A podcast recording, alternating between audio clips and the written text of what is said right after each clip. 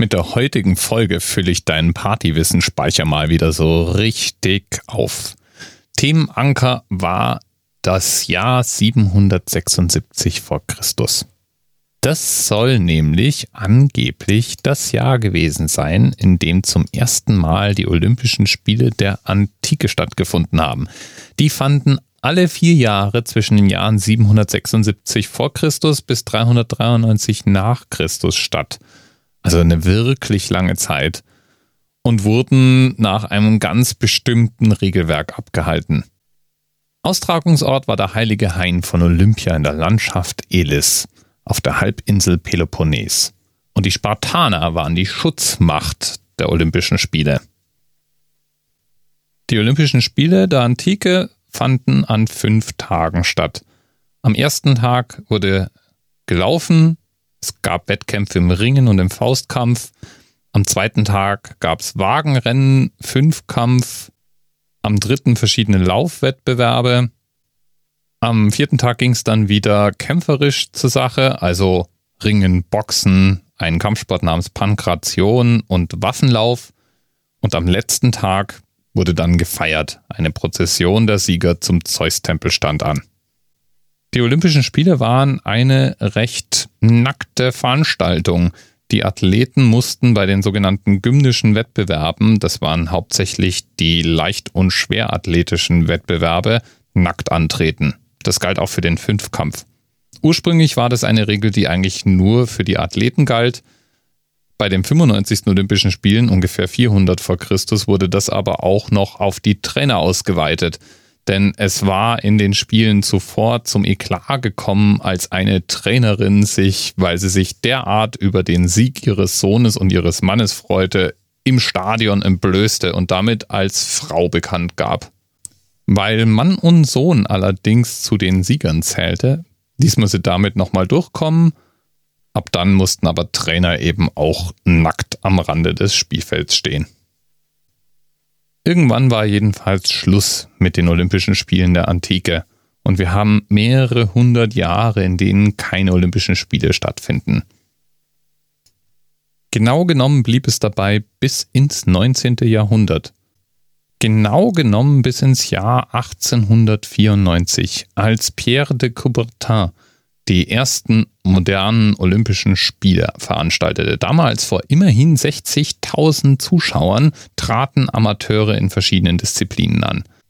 Coubertin hatte an der Sorbonne Philologie, Rechtswissenschaften und Kunst studiert und gilt als Pädagoge, Historiker und Sportfunktionär. Man kann also mal festhalten, er hat eine Menge gemacht. Und unter anderem nahm er an Ausgrabungen im griechischen Olympia teil und hat sich mit der Geschichte der Olympischen Spiele der Antike beschäftigt.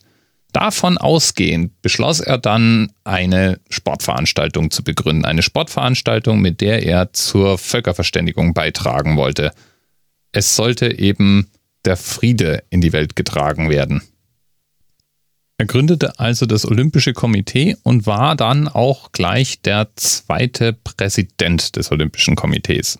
Außerdem ist er selbst ein eingefleischter Olympiasieger, allerdings jetzt in keiner sportlichen Disziplin, sondern in Literatur.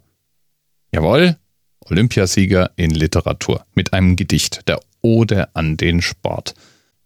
Und das ist auch gleich ein Hinweis auf einen Teil der Olympischen Spiele, der heute so nicht mehr stattfindet. Die ersten Veranstaltungen hatten eben auch einen Kunstanteil. Da konnte man tatsächlich eine Medaille in Literatur oder in Bildhauerei gewinnen. Und Pierre de Coubertin hat eben die erste Goldmedaille in Literatur heimgetragen. Ist ja auch schön. Ganz nach dem antiken Vorbild bestand Coubertin übrigens darauf, dass die Athleten gefälligst Männer zu sein hatten und nicht etwa Weibsvolk zugelassen wurde. Das war aber eine Festlegung, die relativ früh Kritik auf sich zog und spätestens dann 1914 endgültig abgeschafft wurde. Damals beschloss das Olympische Komitee gegen den erklärten Willen Coubertin, dass die Olympiamedaillen von Frauen denselben Wert in den damals noch offiziellen Nationenwertungen haben sollten wie die von Männern. Ein Skandal. Also kann man eigentlich irgendwie auch nicht sagen, dass Coubertin Kind seiner Zeit gewesen wäre, weil anscheinend war seine Zeit anderer Meinung als er. aber er hat trotz allem das Ganze sportlich genommen und war dann weiterhin einer der Hauptveranstalter der Olympischen Spiele. Übrigens auch das Logo, die fünf Ringe, gehen auf einen Entwurf Coubertins zurück. Coubertin jedenfalls war bekannt für seine pazifistischen Ideale und kriegsverachtenden Einstellungen. Und da war es dann auch nicht weiter verwunderlich, dass 1915 nach Ausbruch des Ersten Weltkrieges der Sitz des Internationalen Olympischen Komitees in ein neutrales Land und in dem Fall eben in die Schweiz verlegt wurde. Das passte deutlich besser zu seinen pazifistischen Idealen. In Rückschau wesentlich weniger zu seinen Idealen passen dürfte, dass er im Mai 1936 Adolf Hitler erlaubte, ihm aus finanzieller Not zu helfen und 10.000 Reichsmark annahm. Im Gegenzug wurden dann die Nazi-Spiele vom Internationalen Olympischen Komitee unterstützt. Als er dafür kritisiert wurde, antwortete er, dass das Wichtigste ja wohl sei, dass die Olympischen Spiele grandios gefeiert würden. Ganz egal, ob man die als Tourismuswerbung oder als Werbung für ein politisches System benutzen wolle. Naja, also wie wir ja heute wissen, war das vielleicht dann doch ein bisschen kurz gegriffen. Das sollte er selbst allerdings nicht mehr herausfinden, denn er starb 1937 in Genf.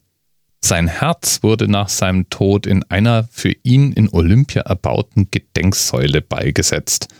Die kann man jetzt also dort am Originalaustragungsort der Olympischen Spiele der Antike besichtigen. Und die Spiele selbst, die stehen auch heute noch im Wesentlichen für Völkerverständigung und für friedliches Miteinanderringen im sportlichen Wettkampf. Irgendwie schön so als Ideal. Bis bald. TMRS 10, 9, 8. The experience of 47 individual medical officers. Was hier über die Geheimzahl der Illuminaten steht. Und die 23. Und die 5. Wieso die 5? Die 5 ist die Quersumme von der 23.